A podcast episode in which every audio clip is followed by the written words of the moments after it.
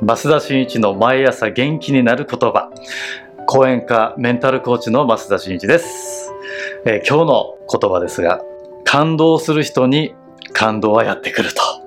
いうねこれも最高の言葉ですね。はい。あのー、やっぱりですね感動っていうのはなんか世の中では感動をさせるとかね。う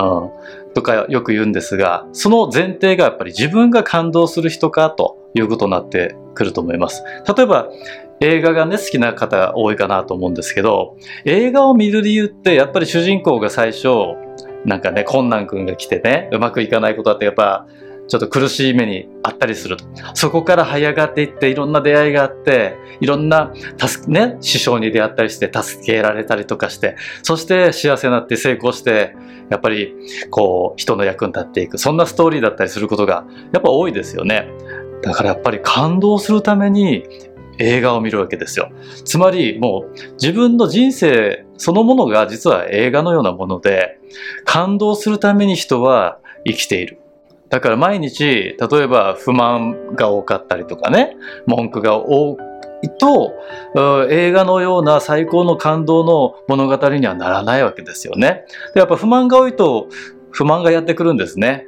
不満が多いと不満を言う人が周りに集まってきて、まあ、非常に苦しい状態にね、不満聞くの結構きついじゃないですか。だからやっぱり、どうせ一度のね、人生ね、ワクワク生きるんだったら、自ら自分が感動する。それも、こう、日常にありがちなことですよね。僕よく言うんですけど、当たり前だと思うと、